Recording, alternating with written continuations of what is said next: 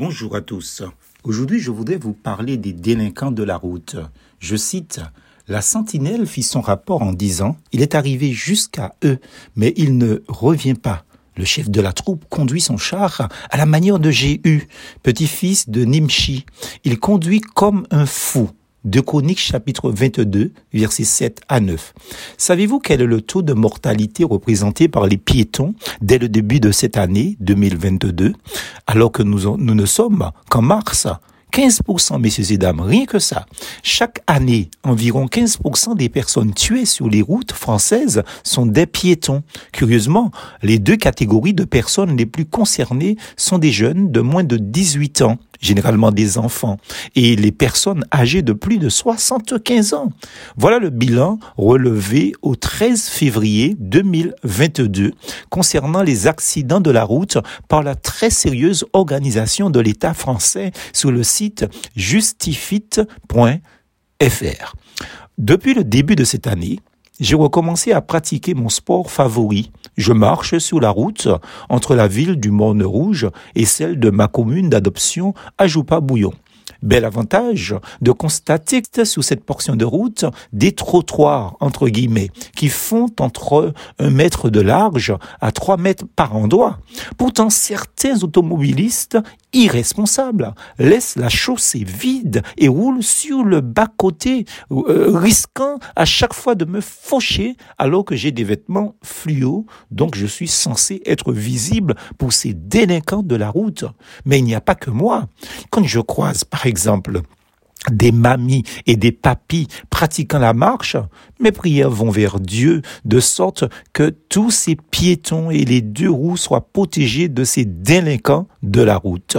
Je n'aborde même pas les limitations de vitesse ici, sinon j'y passerai la journée, car dans ce domaine, il y a peu de gens heureux de devoir s'y conformer. 50, 60, 70, 80 km heure, c'est trop lent. Ils ont l'impression de rouler comme des escargots. Ailleurs, sur les grandes voies à 90 km, selon certains, on pourrait rouler plus vite.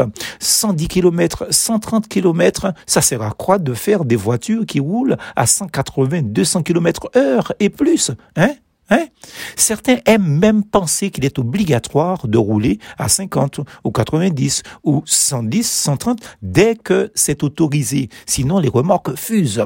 Mais qu'est-ce qu'il fait celui-là à 70 km heure? On a le droit de rouler à 90 km, non? Et je ne peux même pas le doubler surtout. Pourtant, si nous ne devons pas dépasser la limite indiquée, il est néanmoins permis de rouler moins vite, même si ça agace ceux qui aiment la vitesse derrière. Pourquoi ces limitations et les radars? Avec toutes ces règles, la société essaie de protéger les chauffeurs et les piétons, ainsi que les deux roues, ceci pour notre bien et celui d'autrui.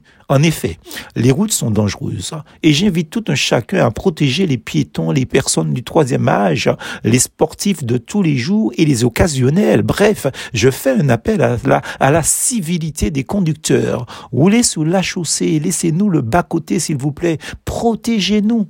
En effet, Ma liberté s'arrête là où commence celle des autres. C'est bien connu, n'est-ce pas?